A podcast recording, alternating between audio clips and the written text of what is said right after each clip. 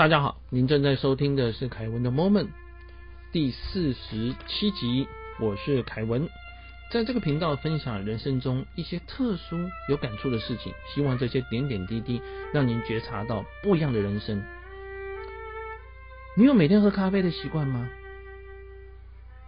你会觉得有的时候没有乱花钱，但是钱总是不够用吗？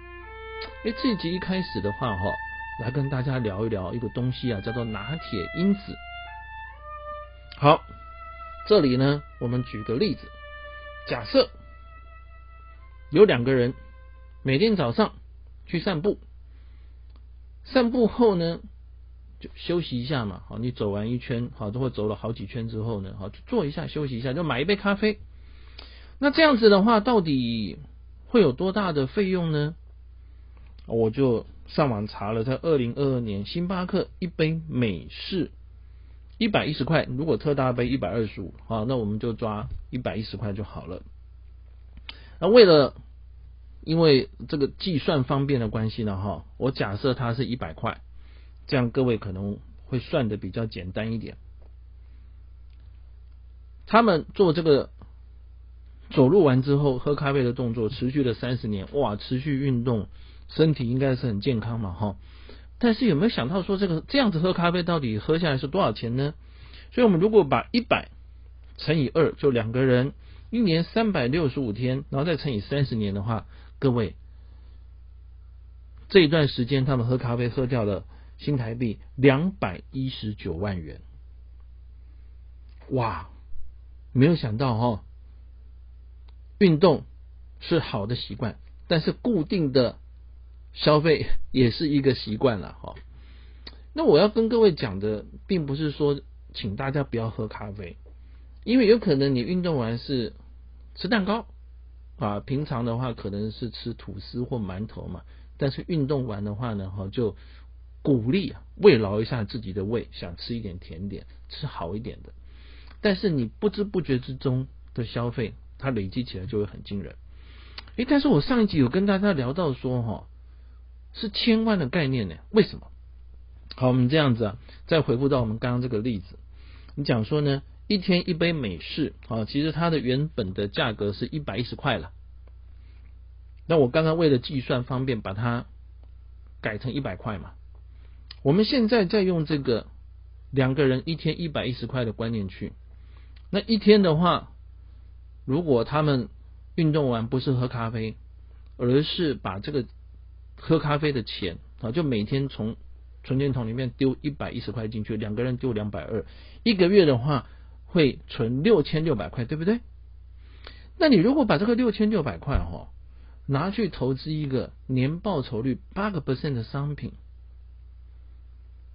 各位在三十年之后，你会累积将近一千万的资产，这是数学，网络上面。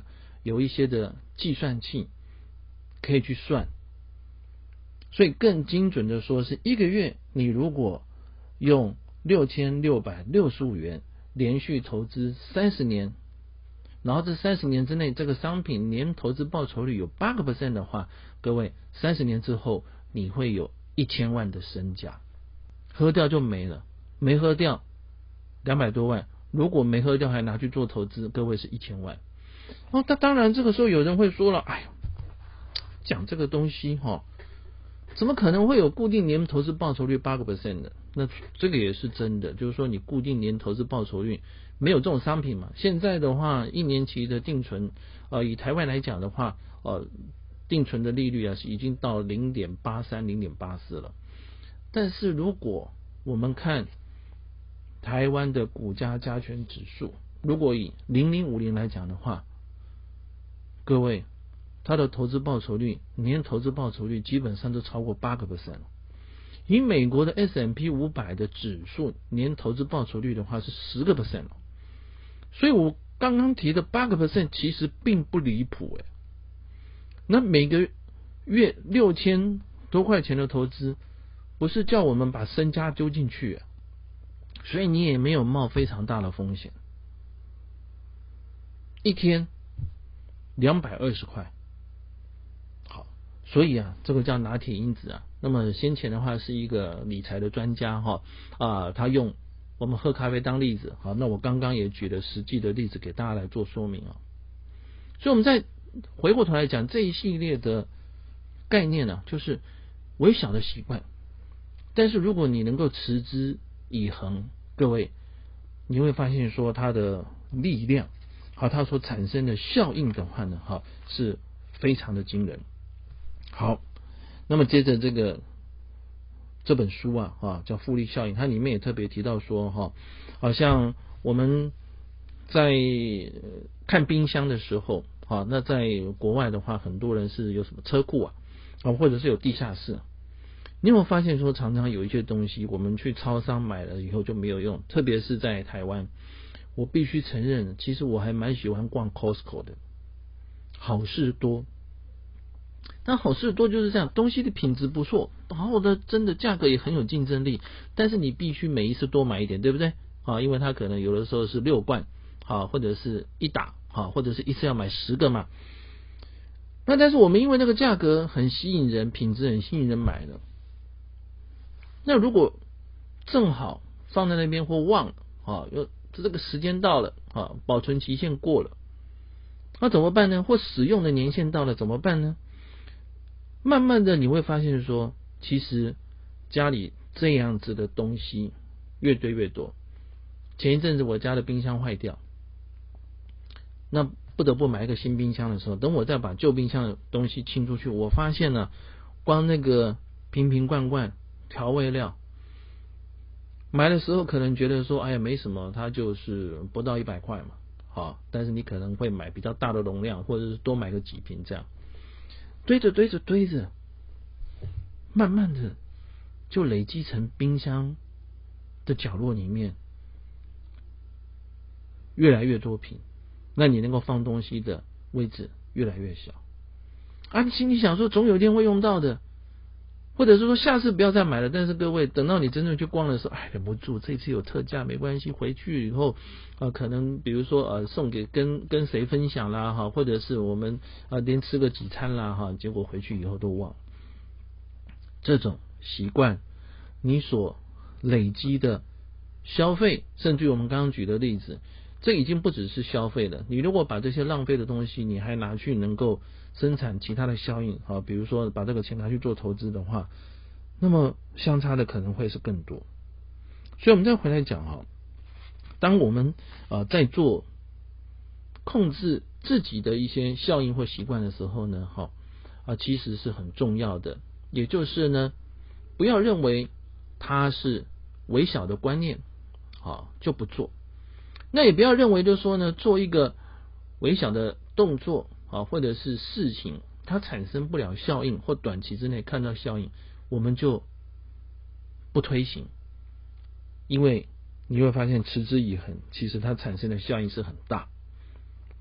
像高尔夫球比赛。然后，如果有些朋友对高尔夫球没兴趣的，大家发现哦，这个久久才走路啊，然后再打一杆很无聊。但是喜欢看的人会觉得哎呀蛮有趣的嘛。但是各位如果看那个高尔夫球比赛比到最后啊，就是呢，比如说第一名啊，因为他杆数越少越厉害嘛啊，可能是我举例来讲啊，可能是八十杆了。好，那你会发现他后几名哦，可能就差一杆哦。有的时候呢，可能是八十一、八十二，然后八十二搞不好还有两个人、三个人。但是各位，第一名的奖金跟第五名的奖金相差的可能是上倍、几倍，就差一杆，差两杆，就差很多。那么接着呢，这书又举了两个例子，好，也很有意思，跟大家分享。有一个执行长去找这个书的作者，他说：“哎，我。”觉得说哈，我跟我们公司的同事啊，沟通上面有点困难了，好，然后公司的这个效率的话也不是很好，那他该怎么办呢？哦，所以这个作者去了解了他的日常的运作之后，他发现说，基本上这个 CEO 这执行长哈，他是透过报表去管控，但是他对他办公室的同事都不熟，甚至有些人呢。哦，都认不出名字，其实这很正常啦。公司大了，对不对？你怎么可能叫出来很多人？只有每天来的秘书或什么，你才会认识吗？公司的主管。不过你至少看到了熟悉的面孔，你也知道是你公司的人吧？好，那这个作者就建议这个 CEO 说，你每天找一些时间出去，好，在办公室外面的话呢，看到有同事在办公，比如说鼓励一下他们，或问候一下他们，或聊一聊他们的家人，或他今天的工作到底怎么样？诶，这 CEO 想一想，嗯，好啊，那我就出去看看啊。但是这样子的话，会有什么样的效果吗？诶，有趣的是哈，当他这么做之后呢，他的小小的改变，一个礼拜花不到一个小时，但是那些被他奖励过的人，大部分都更努力，做更多的事情，希望能够更获得他的称赞。那其他的员工看到说，嗯，你这些人做的不错呢，哇，老板有在看呢，老板看到了呢，所以啊，那我也要啊跟着做，或者是我要做不一样的事情啊。那因为老板会看，以前老板不会看呢，诶，整个公司的话就慢慢的转变，公司的业绩增加，员工人数不变，进货力也增加了，就做这么一件小小的事情，每天可能花个。几分钟，一个礼拜花不到一个小时的时间，出去帮员工打打气、聊聊天，哎，就产生这样的转变。那第二个例子呢，哈，就是啊，这个书的作者呢，他有个助理，他的助理呢，他一年给他四万块美金，哦，各位，四万块美金等于新台币一百二十万哎，那很好了哈，因为美国的生活水准比较高嘛。但是助理嘛，在这个助理哈，就听他在那边讲我们刚刚讲的这些观念了。他在这个结束以后，他就助理就跟他说：“我觉得你讲的很有道理呢。”好，那他那天讲了一个观念，叫做把赚到的钱存十个 percent 起来。他说：“但是我算一下，我没有办法存十个 percent，为什么呢？”他就把他的薪资，就年收入四万块美金，跟他实际上的开销的薪资跟老板讲。他说：“老板，你说要存十个 percent，好，但是我做不到，所以基本上是薪水太低的问题，所以叫他要加薪了。”哈，各位。天底下所有的老板怎么可能说员工说他没办法存钱叫你加薪你就加呢？那当然这个作者是这样做了，但这个作者还另外做了一个事情，他说：“嗯，加薪是一个事情，但是我可以给你更好的一个建议，让你变得有钱。”当场那个助理有点失望了哈，但是想一想，好吧，要叫老板加薪本来就很难嘛。好，那老板既然说有另外一个事情可以，另外一个呃这个建议可以让他变有钱。那何不试试看呢？哦，那他就跟这个助理讲了，他说：“哈，我就我们我们在上一集提过，叫追踪记录。然后你把你哦花的钱把它记下来，然后去银行哈，另外一个银行开一个户头。这个户头的话呢，哈，就每一个月存你所得的一个 percent。各位注意是一个 percent 哦。比如说你是三万块，对不对？好，你。月收入是三万块，那你一个月就存三百块进去，三百块还可以嘛？哈，就不难。那因为他本来说他手头就有点紧了，对不对？所以呢，你少了三百块，你可能原先的生活没有办法继续啊。啊，那他就看了一下他的助理，他说：“嗯，那你从家里带便当来上班啊？他以前都去附近的餐厅买三明治、洋芋片跟饮料嘛。”那我们呃的这个台湾的生活习惯，可能就到附近的餐厅吃个简餐。他说：“那你就每周挑一天带便当，这样一个月可以省三百块。”嗯，也可以哈。好，第二个月的话，他就说呢，那存月薪的两个 percent，所以原本存三百，现在是要开始存六百。嗯，那要怎么样把这个六百块省下来呢？他看了一下。啊，他的这个花费，他说呢，因为他订了有线电视，就好像我们不是呃很多朋友有订这个第四台嘛，第四台一个月的话五六百块，他说你把这个订阅模式改了，啊，就有些套餐嘛，啊，订阅会有些套餐，那你订那个比较省钱的套餐，反正你如果希望有些改变，好，那你生活会会会有一些牺牲啊，难免的，他想一想也对。好，那影片不要看那么多，剧不要追这么多，好，但是还是保持着一定的想要过的生活。好，第三个月存款，是月薪的三个 percent，各位那就存九百了，哦，就将近一千了。他说呢，他建议，因为他的这个助理啊，想要想要了解这种时尚的模式，所以他定了一个杂志叫 People，各位这国外非常有名的杂志了哈。他说，这个作者建议他，你研究你自己的生活，不要研究别人的生活。这个助理想一想，嗯，好吧，那就。就这样子啦，哈。那另外呢，每个礼拜他为了慰劳自己，买两次星巴克咖啡。各位，星巴克一直被我们举例啊。他说呢，你买星巴克的咖啡豆，自己煮嘛。啊，公司有咖啡机了。当然，我我想不一定每个公司都有咖啡机了。但是他其实就是建议的说，你买一杯的咖啡，跟你自己买咖啡豆来研磨，或者是说你甚至于买三合一的咖啡，其实这个价位是差很多的。哎，这样也可以，各位，所以他就这样渐进式的、渐进式的改。十二个月以后，可想而知的，他一个月的收入的十个 percent 的话，他可以存下来。哎，真的做到了他想要做的事情啊！但是生活上面也做了一些调整。那这个助理呢，因为哈还比较少去研究别人的生活，以后开始研究自己的生活之后呢，哈，他专注在他的工作上面。那他觉得这个作者呢？有一些的公司的运营啊，并没有非常的节省，所以他就做了一些建议。那他也建议这个作者，比如说你可以多开什么课程，啊，多做什么样的销售，可以建议。那他就跟作者谈，他说呢，如果他建议的事情可以把他钱省下来的话，比如说省一千美金，啊，那这个作者就给他一百美金当做奖励，对不对？我帮老板省一千，那你给我一百块当奖励嘛，好，这样我下次就会提更好意见。这个。作者都答应了，那他说呢？他建议哈，他从这个客户那边呢，他有听到什么样的需求？他觉得呢，哈，可以在做什么更精进的事情哈，然后让客户的话买更多他们的费用。那这个叫开源策略。开源策略里面呢，哈的十五个 percent 啊，给他当奖金，他一定会拼命去做。这作者想一想，好啊，也好啊，反正。本来要做多的事情，他可能就要多聘人，或者是说他要请什么行销顾问。那现在既然你要做，你要这么打拼的话，那我把赚来的钱的十五个 percent 给你当奖金，有什么不可以呢？第二年的年底，这个助理年收入超过十万美金，他没有帮他加薪，他的薪水还是四万美金。但是各位，他一年多赚了六万美金，就大概新台币一百八十万。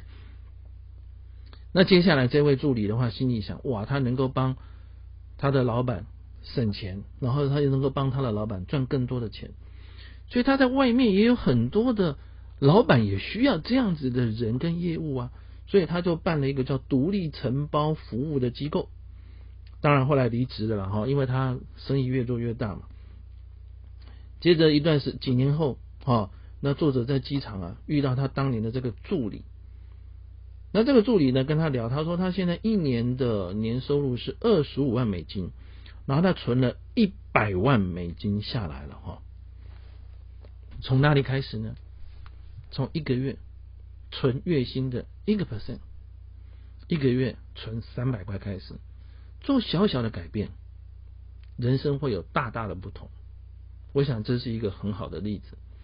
我们也可以想一想，现在开始你要为自己做出什么样的改变呢？